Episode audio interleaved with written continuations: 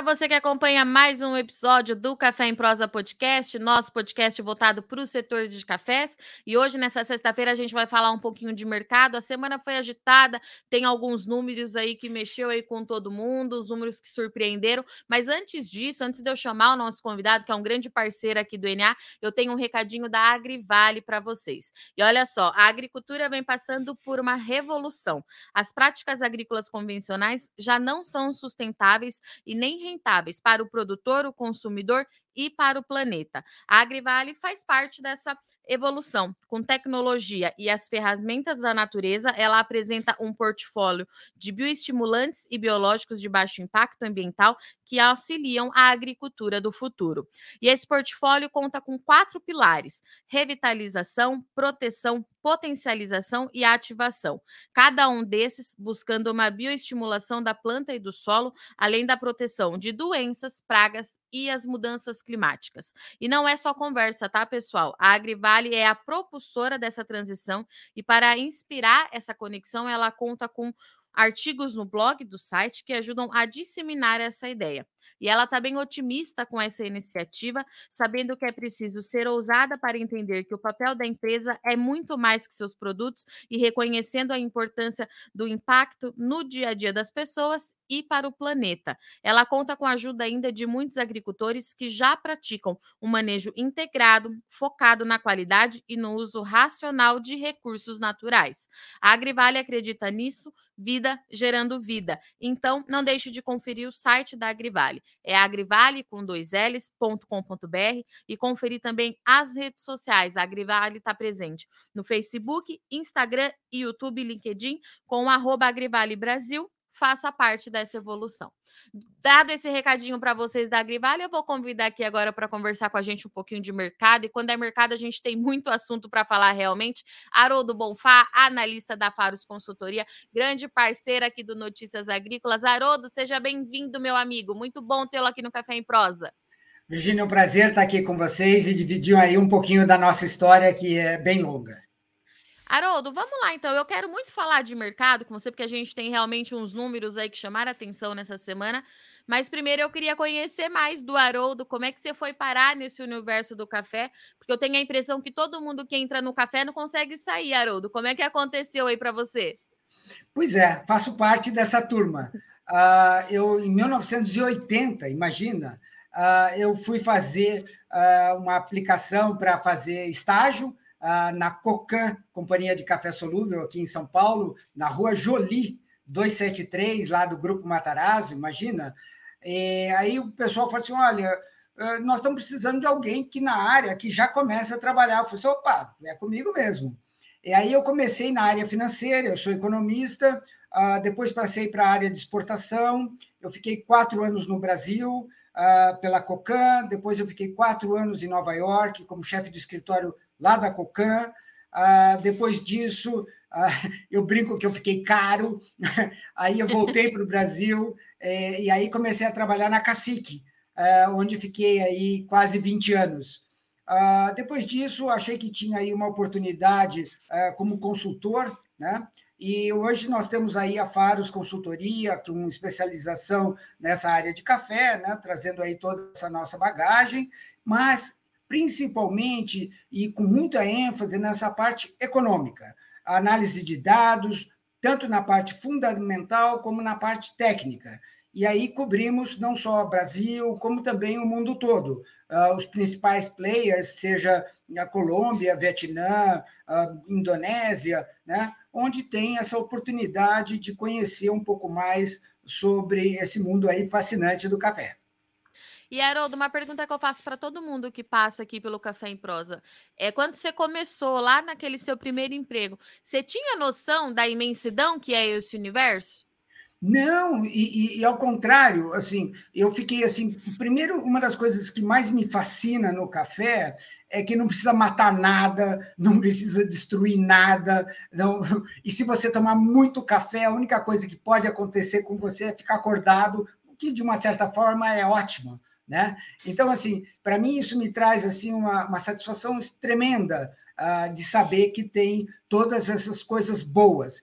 E a segunda coisa que é que o pessoal fala que café é mais comercializado que, inclusive, petróleo. Né? Ou seja, além de ser do bem, né, ele tem aí uma alta oportunidade de business em todas as áreas, tanto produção, comercialização, distribuição, inovação, tecnologia, é fantástico todo esse universo.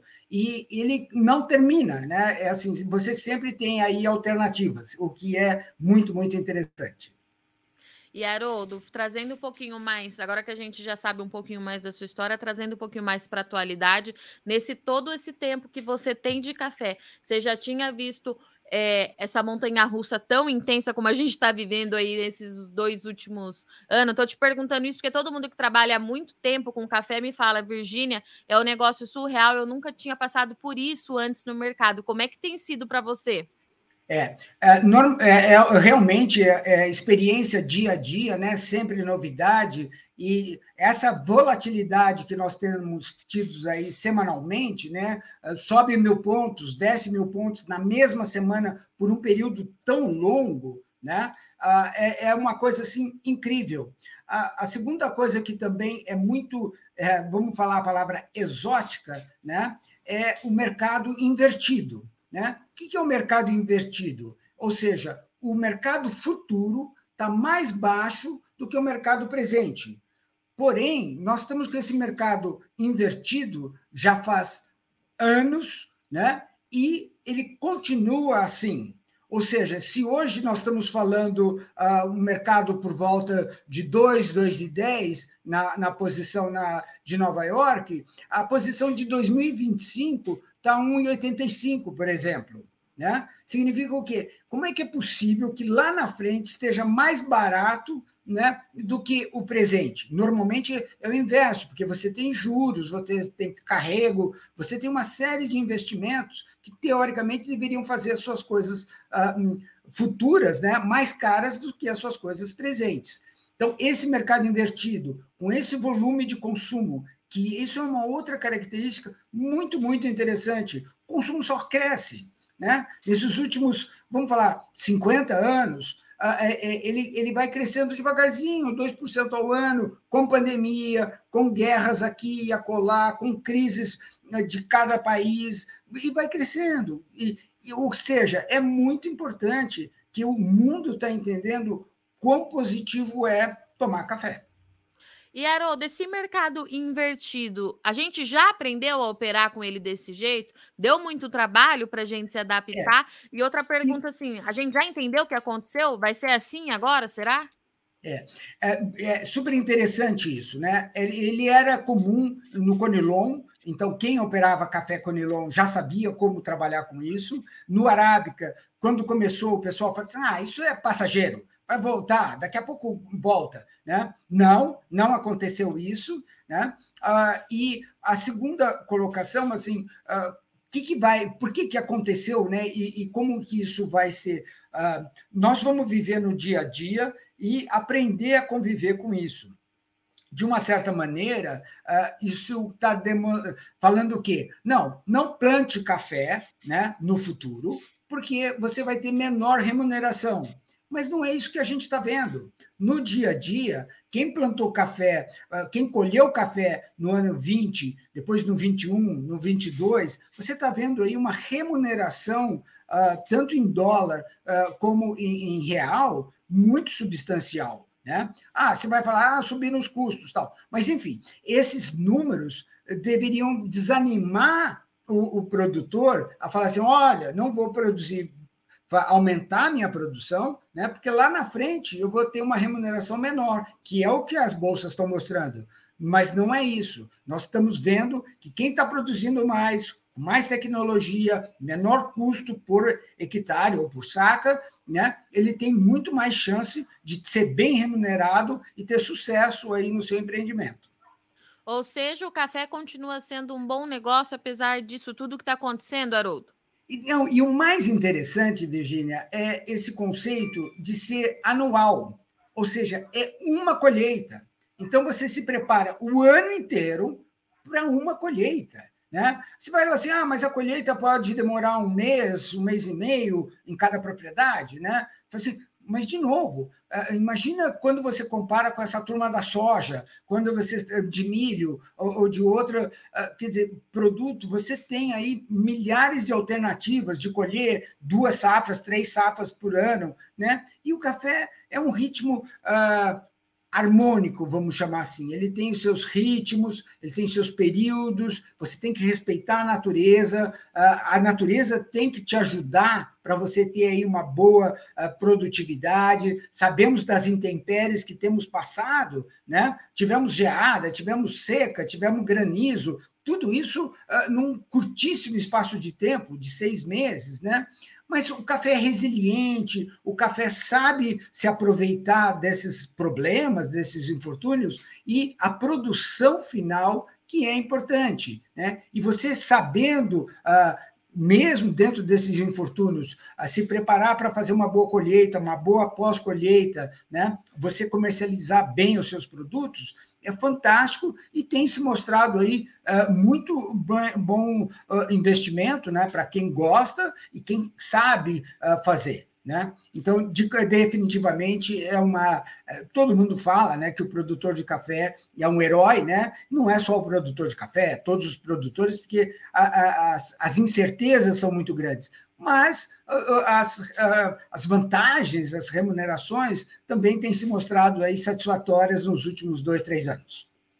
E, Haroldo, falar em produção, em número, principalmente em número, tem sido uma coisa muito complexa para a gente que acompanha o mercado de café, e é uma complexidade que vai é, vai, a gente fala de preço, a gente fala em tamanho de produção, há aquelas divergências é, no mercado. A gente trabalha, é claro, com os números oficiais da Conab, mas é, as consultorias têm aquele gap muito grande de um número para o outro. É, quanto é que isso dificulta a nossa leitura do mercado, Haroldo? É mais ou menos isso que eu quero entender de você, porque são números assim Muitas vezes, quando a gente, a gente tem consultoria hoje, tem número falando de diferença de 8, 10 milhões de sacas. É muita coisa, né, Haroldo? É um México, só para você, é uma Índia, então... só para você entender, é, é, é, é realmente uh, um absurdo. Como uma maneira fácil de se explicar isso, essas diferenças, é que, infelizmente, um, nós colocamos, rotulamos, né, com a visão do brasileiro, do produtor brasileiro que seríamos aí a Conab. Né? E o segundo, você poderia falar que seria a visão do importador, que seria da USDA, né, que é o Departamento de Agricultura americano, quando ele lança as suas previsões bianual. Ele lança uma em junho e outra em dezembro. Né? E que são números, como você acabou de mencionar, díspares em relação ao que nós temos dos dados oficiais do governo. O problema do governo, é, e qualquer governo, né, isso independente, Sim. é que não soma. Se você pegar o consumo mais a exportação, né, ele, ele, se você somar só isso, o consumo com a exportação, é, teoricamente a produção fica negativa. Né? Então, não dá certo essa conta. Você vai falar assim, ah, estoque de passagem, enfim, é, é, é bem complexo a situação, o mercado já aprendeu a conviver com essas diferenças e eu acho assim, ele nem dá muita bola mais para isso. O que ele precisa mesmo é ter preço, ser competitivo, né? Uh, ter essa parte de logística uh, que hoje uh, passou também a ser uma, um fator importante em termos de você cumprir os seus compromissos pré-assumidos, né? Tivemos aí seríssimo durante o Covid e até um pouco pós-Covid, de falta de container, uh, preços de fretes absurdamente, absurdamente altos, né? Uh, problemas aqui internos, uh, tanto de frete, ah, o custo do diesel, enfim, e tudo isso afetando uma coisa que teoricamente não tem nada a ver com café e, obviamente, tem tudo a ver com café. E Haroldo, falando um pouquinho agora dos números de exportação, é, eu tenho percebido que o mercado está sendo muito mais pautado por esses embarques. A gente, é, os números, principalmente do C Café, têm sido colocado muito em destaque, porque a gente confia muito nos números do C Café, é um trabalho claro. que eles fazem muito transparente, a gente conhece muito de perto é, o trabalho deles, e de fato o mercado vem reagindo mês a mês aos números do C Café, e nesse mês surpreendeu, né, Haroldo? Como é que, que avaliação que você faz é, de tudo isso? A gente está falando aí de 3,4 milhões de sacas no mês que a gente é, sabia que ia ter entrada da nova safra, mas eu, pelo menos, não esperava que fosse ser tanto. E por aí, o que, que você avaliava? Então, ah, nós estamos com, ah, ah, primeiro, com essa colocação de que número que seria, né? Se você pegar, pegar os números da CSEX, estava dando 2 milhões e 800, quer dizer, como é que você pode sair de um número de 2 milhões e 800 para setembro para 3 milhões e 400 no mesmo mês de setembro, no mesmo país, do mesmo produto. Né? Então, e você disse bem, quer dizer, a Secafé é extremamente séria, é extremamente organizado, com certificados de origem, essa contabilização deles, é, e é extremamente importante para você ter acesso e ter esse conceito de como o mercado, tanto a oferta como a demanda, está reagindo. Esse número bem grande, né, de 3,4, que não sabemos ainda se vão ser replicados no futuro, né, na, minha, eh, na nossa visão, primeiro, ele tem dois componentes.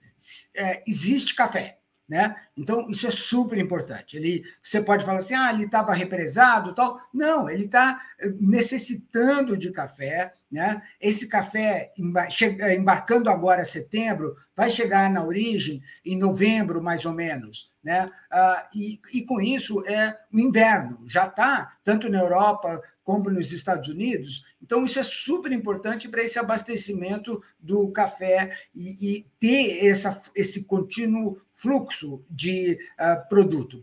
A segunda coisa que nós vemos é o seguinte, quer dizer, acabei de mencionar sobre a palavra frete e container, né? Sim. Significa o quê? Bom, acharam, acharam frete e acharam o container, né, para fazer os embarques, né? Uh, e lembrando que o acumulado em 12 meses dá 39 milhões e 400 uh, uh, mil sacas, né? É um número muito, muito razoável, quando o pessoal estava falando aí em 36 milhões de sacas. Né? Então, assim, uh, vai ter café. Né? Que bom, que boa notícia. E café significa estar tá refletindo o que nós vimos aí dos números da Secafé. Né? Setembro bateu recorde de volume de em dólares né, de exportação. Recorde. Né? Olha que beleza. Né? Que, por que, que é uma beleza? Remunera o produtor, remunera o trader que está no meio do caminho, significa que o mercado está aceitando bem esses números né, e está cumprindo o embarque, que é uma coisa que também o pessoal ficou muito aflito com o Brasil, se o Brasil ia ou não é, cumprir os embarques.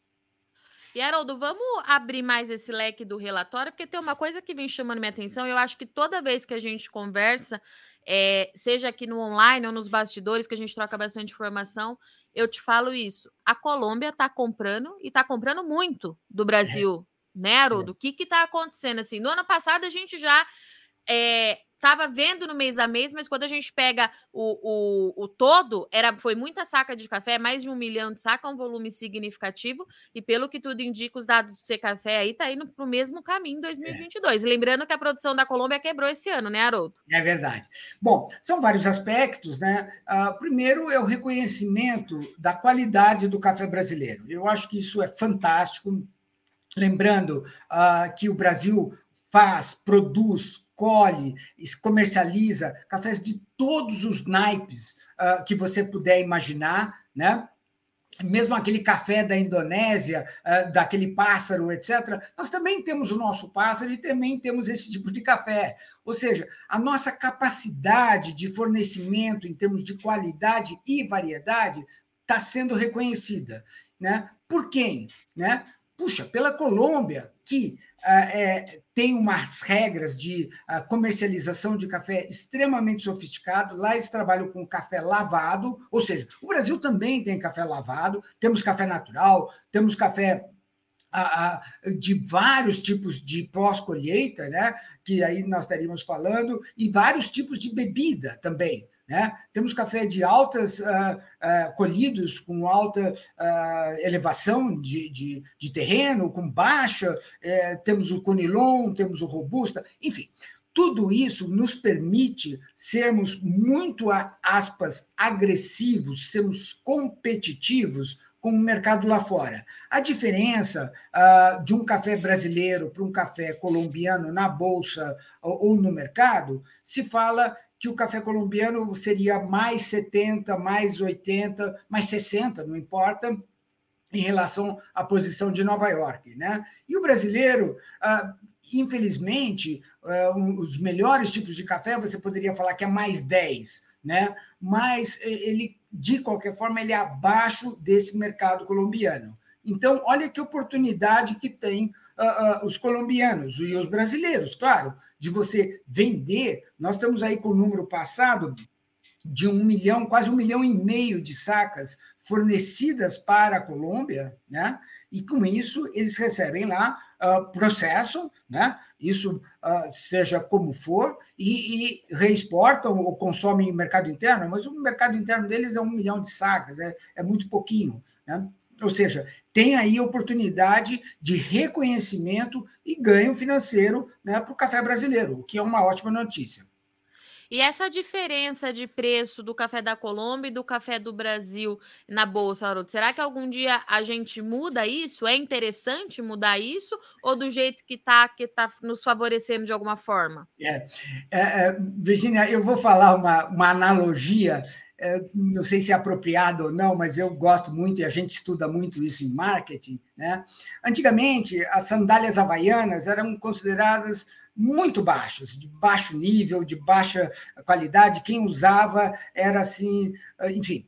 Uh, um dia uh, convidaram, contrataram a Gisele Bündchen para ela usar sandálias havaianas. E eu estou falando isso, esse exemplo de marketing é muito antigo, tem 20 anos, um pouco mais, né? E foi um sucesso. E, e, ela passou a ser. Hoje você tem assim uma pessoa vai viajar, o, cara, ai, me traz uma havaiana, né? Lá para o exterior.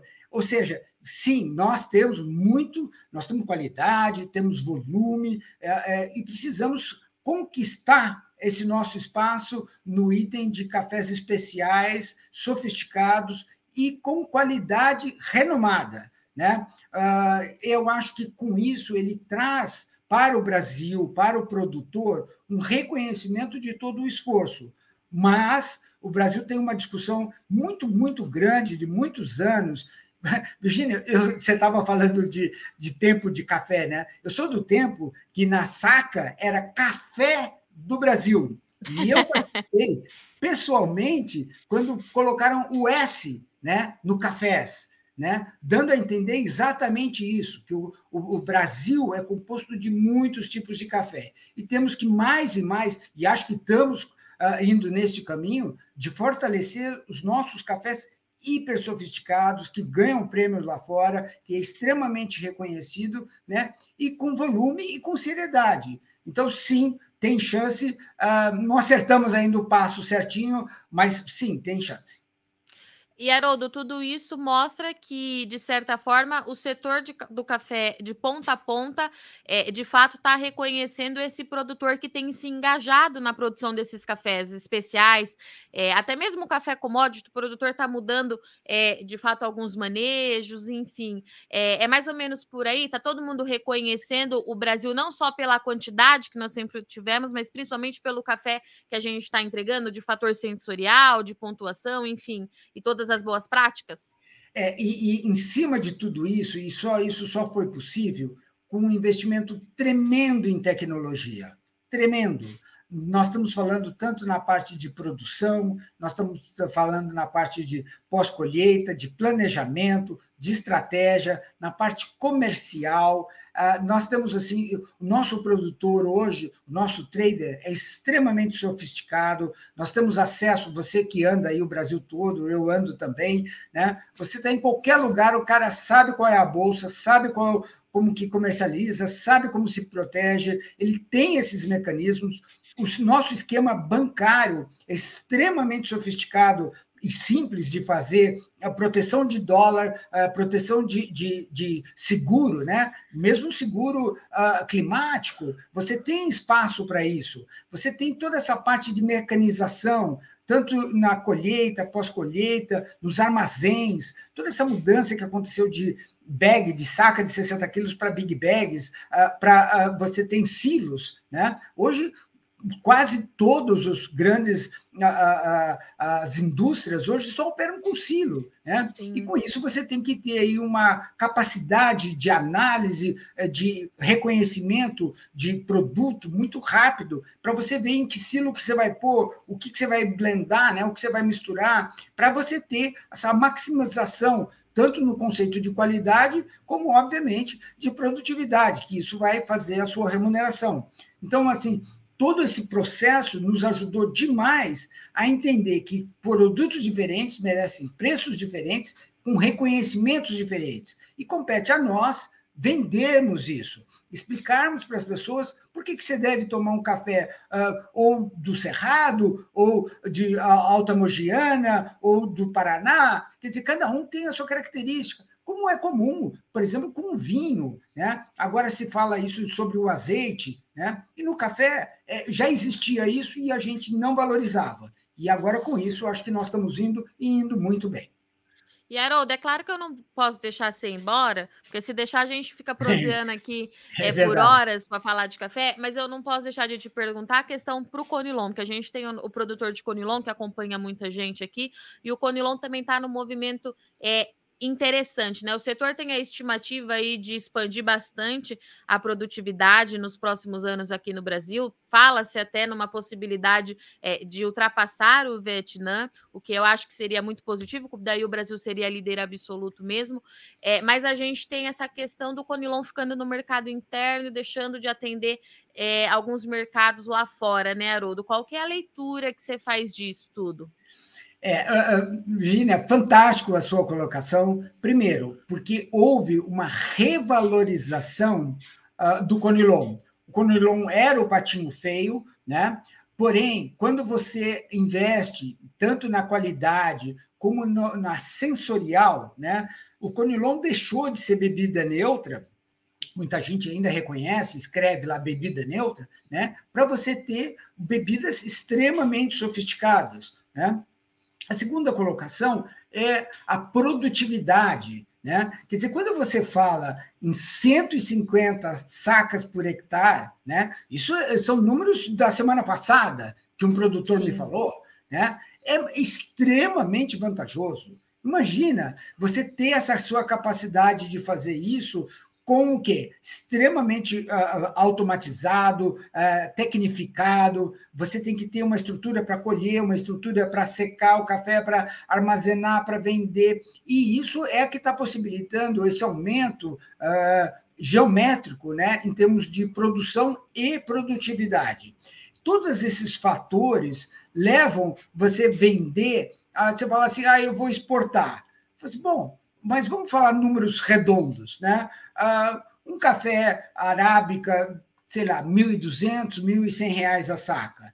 Um conilon, você está falando em 600 reais a saca, né? Você está falando quase metade do valor, né? E se você conseguir vender o seu conilon com bebida, e que já existe isso, né? e que o consumidor uh, se aceite e seja competitivo, olha que vantagem, que fantástico. Né? Nós temos aqui 220 milhões de habitantes, sendo que o nosso uh, processo de consumo, nós estamos falando aí em que 140 uh, milhões de habitantes que consomem café, né? que são ativos consumidores de café, eles falam que a gente bebe mais café do que água, né? Ah, ou seja, se você conseguir suprir isso com um café mais competitivo e de qualidade, e qualidade, Virginia, você explora muito isso, é aquilo que você gosta. Né? Esse é o, na nossa visão, é o conceito que você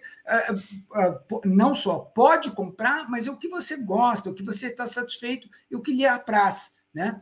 Tudo isso faz com que o nosso conilon ou robusta seja extremamente competitivo e por isso que ele tem tanta aceitação no mercado interno. Por que você vai competir lá fora? Bom, o Vietnã ele tem uma estagnação nesse volume de 30 milhões de sacas. Ele saiu de 8 milhões de sacas uh, há 20, 25 anos atrás, estabilizou nesses 30 e eles têm problemas seríssimos não só de qualidade, como uh, de produtividade. Uh, você tem uh, o problema de armazenamento no Vietnã. Né? E no Brasil, ao contrário, você só vê mais investimento, mais produtividade, e tudo isso vai nos levar, sim, com certeza, a alcançarmos aí um bom volume, porém com responsabilidade, com qualidade e com essa preocupação muito grande de remunerar o produtor. Né? Não adianta você produzir muito e perder aí todo um esforço uh, de você ter menos é, rentabilidade. Né? Então, acho que a qualidade associado aí a uma comercialização bem feita, uh, com uh, especificações muito claras das suas vantagens do seu produto, né? tudo isso faz com que você tenha aí uma boa remuneração e, consequentemente, aí um aumento de volume e produtividade. Era, era isso que eu ia acrescentar na sua fala, Haroldo, porque a gente está falando de qualidade e de qualidade mesmo, de um café Sim. gostoso de tomar. A gente, Sim. nós estivemos no Espírito Santo tem acho que duas ou três semanas e eu tomei, eu tinha tomado Conilon uma vez só, para ser bem sincera, Conilon especial.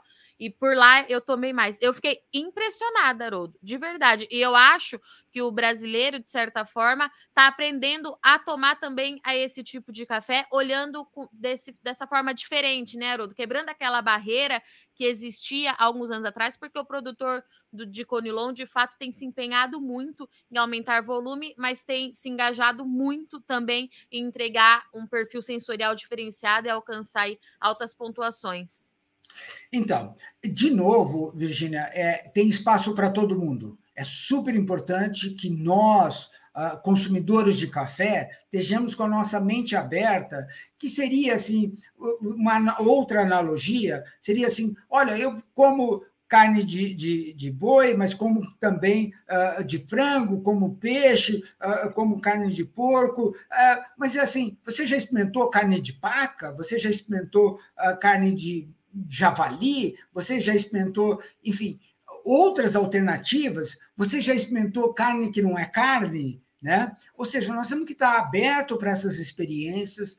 O mundo está muito diversificado, com muitas alternativas, e compete a nós, como consumidores, exigir, aprender né, a ter essa diferenciação e saber aquilo que mais uh, lhe, lhe dá satisfação né? que, afinal de contas, o café é uma das funções principais, é você trazer esse prazer. Né? E isso só vai ser com conhecimento e com essa diversidade de uh, possibilidades. Né? E com isso, por exemplo, assim, olha que coisa brilhante, você já tem hoje muitos, muitos clubes de café. Né? que Sim. levam na sua casa produtos diferentes, é isso que eles querem. Como a gente tinha isso o clube do livro, né? imagina.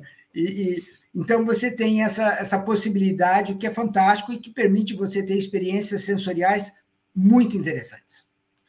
Haroldo Bonfá, muito obrigada, viu? Pela sua participação. A gente ficaria proseando aqui a tarde inteira. Cada vez que a gente vai se falar, a gente vai linkando um assunto no outro, conectando, porque afinal de contas o café também é isso, né, Haroldo? Boas conexões. E eu agradeço muito sua disponibilidade. Você sabe que a casa é sua. Você está me devendo uma uhum. visita aqui no é Estúdio do Notícias Agrícolas. É, mas obrigada, meu querido. Um abraço, viu?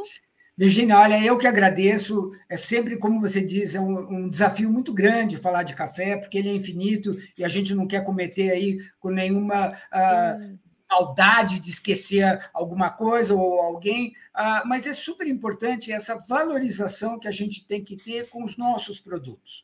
Nós somos uns admiradores uh, muito fortes do exterior, mas nós temos aqui um potencial de clima, de terra, de produtividade, brilhante, nós somos muito capazes. E temos que acreditar nisso, né? E, obviamente, com um, um projeto como o de vocês, com a ajuda aí de todos do mercado, vamos conseguir sim, viu? Muito agradecido novamente, um sucesso aí para todos. É isso aí, pessoal. Café, então, mostrando mais uma vez que é conexão. O Haroldo trouxe para gente que o mercado ele mudou um pouquinho aí, se a gente for comparar com dos últimos anos, mas o mercado continua apresentando boas oportunidades. O produtor brasileiro ele está focado, a demanda ela continua aquecida. A gente tem aí alguns desafios pela frente. A gente tem, mas o café sempre teve, não é mesmo? A gente vai se adaptando aí e unindo as informações para você continuar sendo o cafeicultor mais bem informado do Brasil. A gente traz essas informações aqui no Café em Prosa para o consumidor final também entender o leque de oportunidades que ele tem aqui dentro do Brasil. Na gôndola do supermercado que ele vai toda semana, ele encontra uma infinidade de opções é, de café para escolher, para degustar. Tem não sei quantos métodos disponíveis aí também que o consumidor final está aprendendo a fazer em casa, está se interessando. Então é de fato assim, um mercado muito interessante. Aqui no Café em Prosa, como sempre, a gente sempre traz um time que é muito apaixonado em falar, beber e comunicar sobre o café. Eu vou ficando por aqui, mas ó, tem mais um recadinho da Agrivale para vocês: inspirar a conexão e promover a transição para sistemas regenerativos. Esse é o propósito da Agrivale. Veja o manifesto completo no site da Agrivale e não deixe de visitar as redes sociais pelo arroba Agrivale Brasil. Lembrando que a Agrivale é com dois L's tá certo? Recado dado, eu agradeço muito sua audiência e companhia, mas na sexta-feira a gente está de volta, a semana passa rapidinho. Bom café, bom final de semana e tomem muito café e até lá.